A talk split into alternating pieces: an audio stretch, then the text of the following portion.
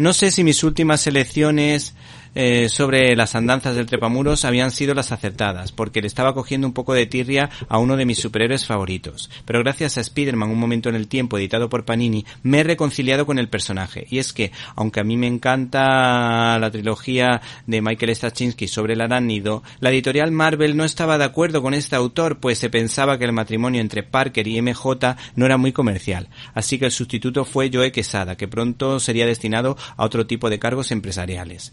Autor, con la ayuda de Paolo Rivera, experto en crear ambientes nostálgicos, hicieron una especie de secuela de Spider-Man un día más.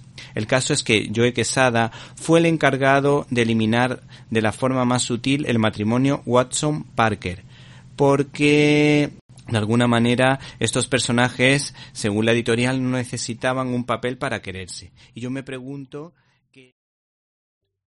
¿Te está gustando este episodio? Hazte fan desde el botón Apoyar del podcast de Nivos.